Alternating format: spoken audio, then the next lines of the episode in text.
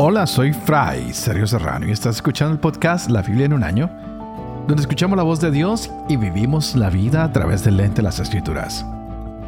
El podcast de la Biblia en un año es presentado por Ascension. Usando la cronología de la Biblia de Great Adventure, leeremos desde Génesis hasta Apocalipsis, descubriendo cómo se desarrolla la historia de la salvación y cómo encajamos en esa historia hoy. Seguimos con este Evangelio de Juan que es fabuloso, es maravilloso. Ah, vimos que Jesús da un testimonio público y a partir de ahí, con sus palabras, ah, va a ser juzgado, lo van a empezar a perseguir y Jesús está con sus amigos en el aposento alto. Ahora viene un momento crítico para Jesús. Empieza por lavar los pies con agua a sus discípulos, de forma que ha dejado de ser el glorioso Dios para convertirse en un esclavo que limpia los pies de aquellos a quienes sirve. Y de esa manera nos da el ejemplo del verdadero servicio como los que estamos en el ministerio, como cada uno de los cristianos, de los que se llama seguidor de Cristo, debe ser un verdadero servidor.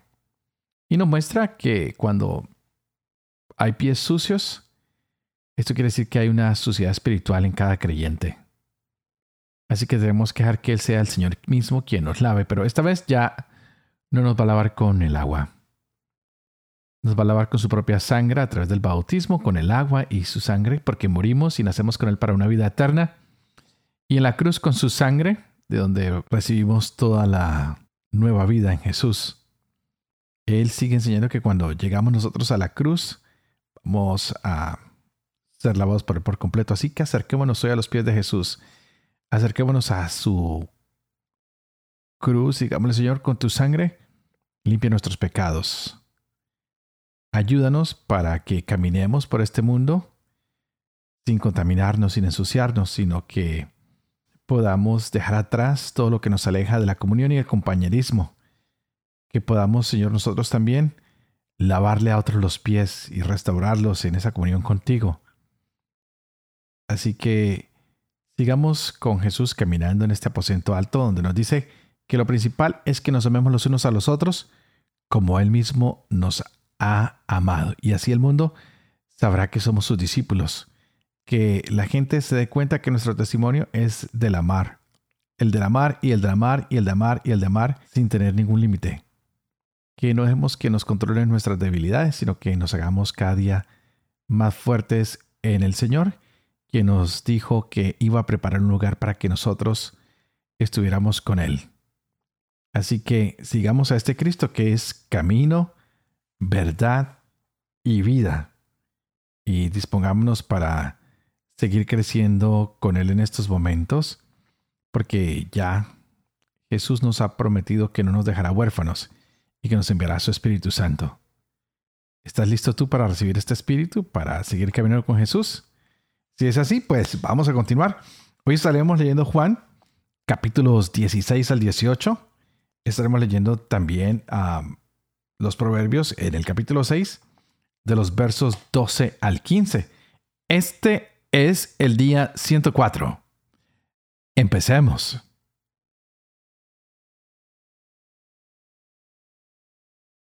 Juan capítulo 16.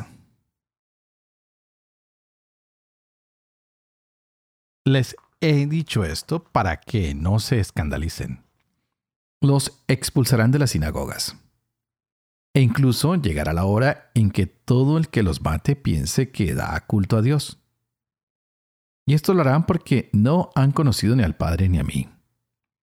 Les he dicho esto para que, cuando llegue la hora, se acuerden de que ya se lo había dicho. No les dije esto desde el principio, porque estaba yo con ustedes. Pero ahora me voy a aquel que me ha enviado, y ninguno de ustedes me pregunta, ¿dónde vas? sino que por haberles dicho esto, sus corazones se han llenado de tristeza. Pero yo les digo la verdad, les conviene que yo me vaya, porque si no me voy, no vendrá a ustedes el Paráclito, pero si me voy, se lo enviaré. Y cuando Él venga, convencerá al mundo en lo referente al pecado, en lo referente a la justicia, y en lo referente al juicio, en lo referente al pecado, porque no creen en mí. En lo referente a la justicia, porque me voy al Padre y ya no me verán. En lo referente al juicio, porque el príncipe de este mundo está juzgado. Mucho tengo todavía que decirles, pero ahora no pueden con ello. Cuando venga Él, el Espíritu de la verdad, los guiará hasta la verdad completa, pues no hablará por su cuenta, sino que hablará lo que oiga y les explicará lo que ha de venir. Él me dará gloria, porque recibirá de lo mío y se lo explicará a ustedes. Todo lo que tiene el Padre es mío. Por eso he dicho, recibirá de lo mío y se lo explicará a ustedes. Dentro de poco ya no me verán, y dentro de otro poco me volverán a ver. Entonces algunos de sus discípulos comentaron entre sí, ¿qué es eso que nos dice? Dentro de poco ya no me verán y dentro de otro poco me volverán a ver. Y me voy al Padre. Y decían, ¿qué es ese poco? No sabemos lo que quiere decir. Se dio cuenta Jesús de que querían preguntarle y les dijo, ¿andan preguntándose acerca de lo que he dicho? Dentro de poco no me verán y dentro de otro poco me volverán a ver. En verdad, en verdad les digo que llorarán y se lamentarán y el mundo se alegrará. Estarán tristes, pero su tristeza se convertirá en gozo. La mujer cuando va a dar a luz está triste, porque le ha llegado su hora. Pero cuando ha dado a luz al niño, ya no se acuerda del aprieto, por el gozo de que ha nacido un hombre en el mundo. También ustedes están tristes ahora. Pero volveré a verlos y se alegrará su corazón. Y su alegría nadie se la podrá quitar. Aquel día no me preguntarán nada. En verdad, en verdad les digo, lo que pidan al Padre, se lo dará en mi nombre. Hasta ahora nada le han pedido en mi nombre. Pidan y recibirán, para que su gozo sea colmado. Les he dicho todo esto en parábolas. Se acerca la hora en que ya no les hablaré en parábolas, sino que con toda claridad les hablaré acerca del Padre. Aquel día pedirán en mi nombre, y no les digo que yo rogaré al Padre por ustedes, pues el Padre mismo los quiere porque me quieren a mí y creen que salí de Dios. Salí del Padre y he venido al mundo. Ahora dejo otra vez el mundo y voy al Padre. Le dicen sus discípulos, ahora sí que hablas claro y no dices ninguna parábola. Sabemos ahora que lo sabes todo y no necesitas que nadie te pregunte. Por esto creemos que has salido de Dios. Jesús le respondió, ¿ahora creen? Miren que llega la hora. Y ha llegado ya en que se dispersarán cada uno por su lado y me dejarán solo. Pero no estoy solo, porque el Padre está conmigo. Les he dicho estas cosas para que tengan paz en mí. En el mundo tendrán tribulación, pero ánimo, yo he vencido al mundo. Así habló Jesús y alzando los ojos al cielo dijo, Padre, ha llegado la hora, glorifica a tu Hijo para que tu Hijo te glorifique a ti, y que según el poder que le has dado sobre toda carne, dé también vida eterna a todos los que tú le has dado. Esta es la vida eterna, que te conozcan a ti, el único Dios verdadero, y al que tú has enviado Jesucristo yo te he glorificado en la tierra, llevando a cabo la obra que me encomendaste realizar. Ahora, Padre, glorifícame tú junto a ti con la gloria que tenía a tu lado antes que el mundo fuese. He manifestado tu nombre a los hombres, que tú me has dado tomándolos del mundo. Tuyos eran, y tú me los has dado, y han guardado tu palabra. Ahora ya saben que todo lo que me has dado viene de ti, porque las palabras que tú me diste se las he dado a ellos, y ellos las han aceptado, y han reconocido verdaderamente que vengo de ti, y han creído que tú me has enviado. Por ellos ruego. No ruego por el mundo, sino por los que tú me has dado, porque son tuyos, y todo lo mío es tuyo, y todo lo tuyo es mío. Y yo he sido glorificado en ellos. Yo ya no estoy en el mundo, pero ellos sí están en el mundo, y yo voy a ti, Padre Santo. Cuida en tu nombre a los que me has dado, para que sean uno como nosotros cuando estaba yo con ellos, yo cuidaba en tu nombre a los que me habías dado. He velado por ellos y ninguno se ha perdido, salvo el hijo de perdición, para que se cumpliera la escritura. Pero ahora voy a ti. Y digo estas cosas en el mundo, para que tengan en sí mismos mi alegría colmada. Yo les he dado tu palabra y el mundo los ha odiado porque no son del mundo como yo no soy del mundo. No te pido que los retires del mundo, sino que los guardes del maligno. Ellos no son del mundo, como yo no soy del mundo. Santifícalos en la verdad. Tu palabra es verdad. Como tú me has enviado al mundo, yo también los he enviado al mundo y por ellos me santifico a mí mismo, para que ellos también sean santificados en la verdad. No ruego solo por estos, sino también por aquellos que por medio de su palabra creerán en mí, para que todos sean uno. Como tu Padre en mí y yo en ti. Que ellos también sean uno en nosotros, para que el mundo crea que tú me has enviado. Yo les he dado la gloria que tú me diste para que sean uno como nosotros. Somos uno.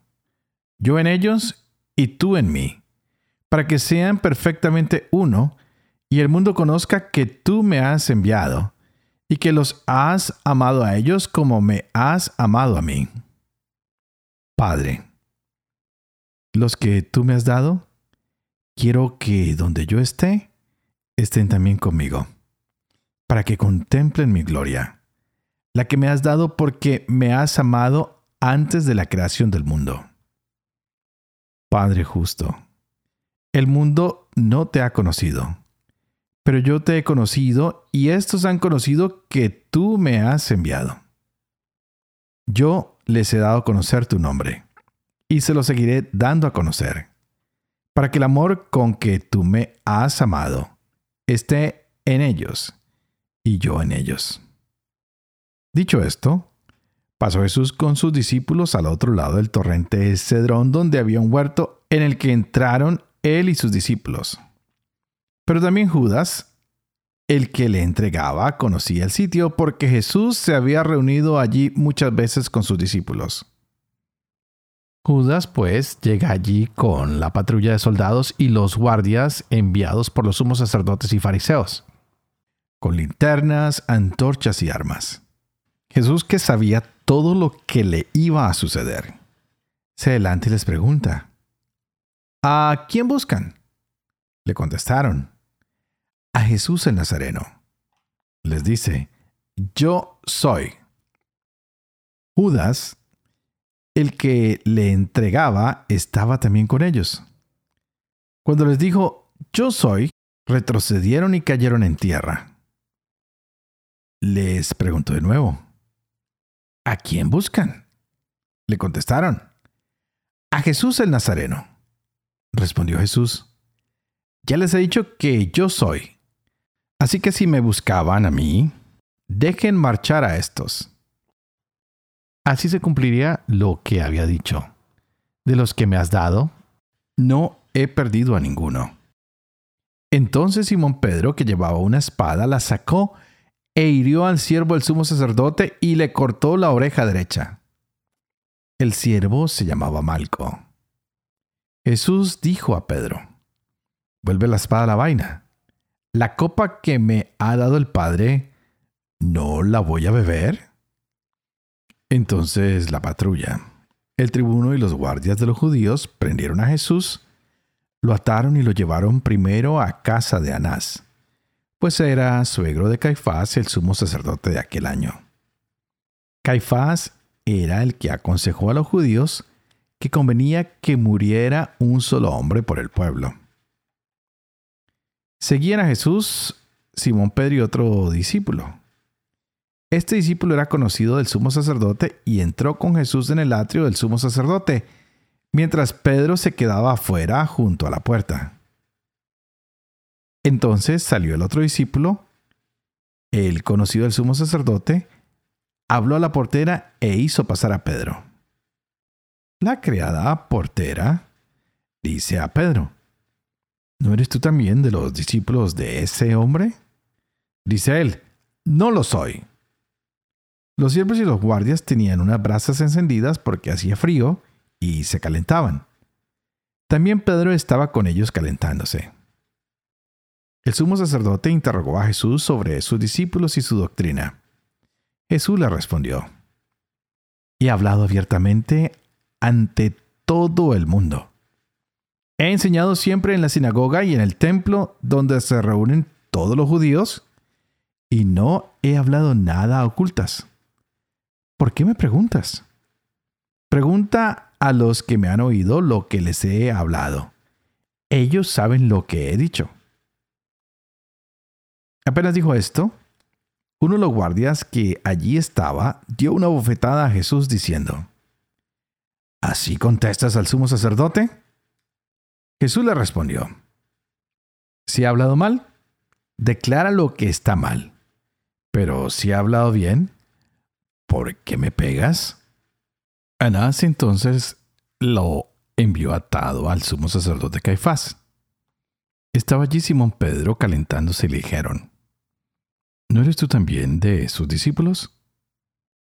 Él lo negó diciendo, no lo soy. Uno de los siervos del sumo sacerdote, pariente de aquel a quien Pedro había cortado la oreja, le dice, ¿no te vi yo en el huerto con él? Pedro volvió a negar y al instante cantó un gallo. De la casa de Caifás llevan a Jesús al pretorio. Era de madrugada. Ellos no entraron en el pretorio para no contaminarse y poder así comer la Pascua. Salió entonces Pilato fuera hacia ellos y dijo, ¿Qué acusación traen contra este hombre? Ellos le respondieron, Si este no fuera un malhechor, no te lo habríamos entregado. Pilato replicó, Tómenlo ustedes y juzguenlo según su ley. Los judíos replicaron, Nosotros no podemos dar muerte a nadie. Así se cumpliría lo que había dicho Jesús cuando indicó de qué muerte iba a morir. Entonces Pilato entró de nuevo al pretorio y llamó a Jesús y le dijo, ¿Eres tú el rey de los judíos? Respondió Jesús, ¿dices eso por tu cuenta o es que otros te lo han dicho de mí? Pilato respondió, ¿es que yo soy judío?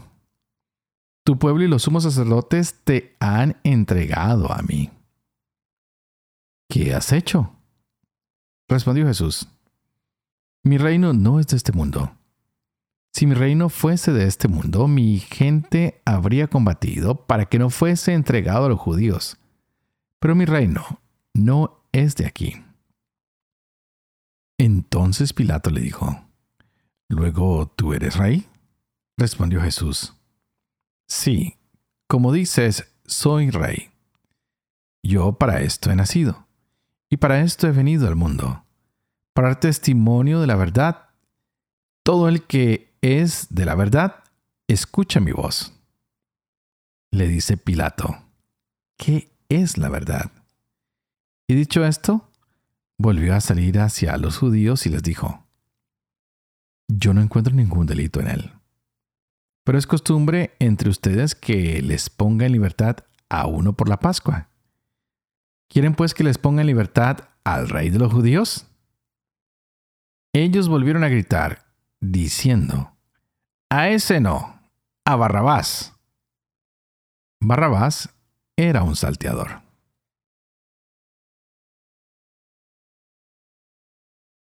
Proverbios capítulo 6 versos 12 al 15. El malhechor y delincuente anda con la boca torcida, guiñando un ojo, arrastrando los pies, señalando con los dedos, urdiendo maldades en su mente retorcida y provocando riñas continuamente. Por eso llegará a su ruina repentina. Se destruirá de improviso y sin remedio.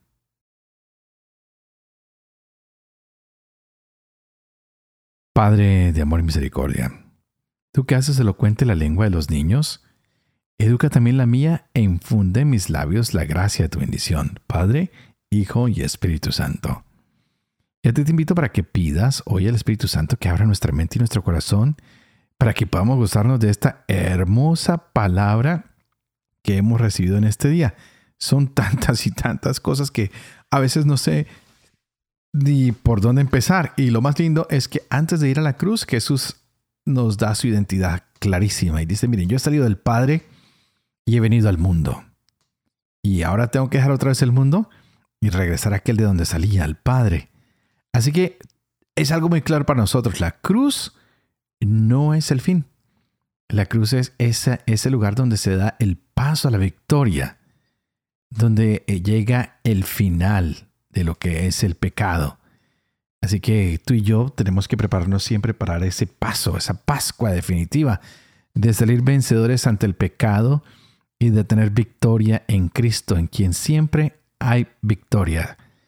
Y Jesús habla hoy muy claro con sus discípulos y dice, mire, yo quiero que ustedes estén en paz, confiados, porque voy a vencer al mundo. Así que Él dice que nos va a dar ese Espíritu Santo para que complete las enseñanzas que Jesús inició, para que sea el Espíritu Santo que ilumina nuestras mentes, nuestra vida. Por eso en cada uno de nuestros programas siempre les digo a ustedes que pidamos al Espíritu Santo para que nos deje disfrutar y gozar de esta palabra el día de hoy. Es el Espíritu Santo el que obra en nuestros corazones, en nuestras conciencias, el que nos ayuda contra nuestra incredulidad, y que nos va ayudando a ver con claridad dónde está la justicia y cómo va a ir el pecado. Hoy tenemos el capítulo 17 de Juan, uno de mis favoritos, por no decir que es mi favorito. Es extraordinario. Aquí encontramos a Jesús orando. Qué lindo, está abriendo sus ojos y mirando al cielo. Y ora antes de ir a la cruz. Y de esta manera nos damos cuenta que hace dos mil años Él ya estaba orando por ti estaba orando por mí. Actúa como ese sacerdote supremo que ora por su pueblo. Y comienza expresando el deseo de hacer siempre la voluntad de Dios, del Padre, para que Él sea glorificado. Es por eso que Él va a entregarse a la muerte en cruz y le dice, Señor, todo esto lo hago para que tú estés glorificado, para que seas exaltado. Pues esa gloria que tú tenías antes de que, existiera el mundo tiene que regresar también ora por sus discípulos, en los que él sabe que se va a manifestar su nombre. Y qué hermoso ver cómo él va orando por cada uno de nosotros. ¡Wow! Es, es, es bello. Y también, antes de ser arrestado y llevado a la cruz, está orando por su iglesia. No sé si a ustedes los emociona saber todo esto, ¿ah? Pero en su oración, Dios mismo Jesús mismo, la Trinidad misma, están allí y están las palabras de Jesús pidiendo por la unidad de los creyentes, para que seamos uno como el Padre y el Hijo son uno. Qué hermoso que pudiéramos llegar a esa unidad trinitaria, para que nosotros seamos santificados en la verdad del Señor, porque la palabra del Señor es verdad. Y hoy Jesús pide para que nosotros lleguemos a esa perfecta comunión, algo hermoso. Y después de haber orado, pues vemos que llega el momento cruel, el del arresto de Jesús. Llega uno de, sus discípulos, Judas, el que lo va a traicionar. Es el Señor el quien da un paso al frente y de manera majestuosa dice, miren, aquí estoy yo, ¿a quién buscan? Yo soy el que buscan. Y estos hombres tienen que retroceder y caen en tierra. De esta manera, la divinidad de Jesús sale adelante. Y él va a interceder por sus discípulos y dice, mire, ustedes me buscan a mí. Él quiere que sus discípulos estén libres, no quiere que vayan presos con él. Y él sabe que tiene que beber la copa que el Padre le ha dado. Y esta copa es la copa de salvación.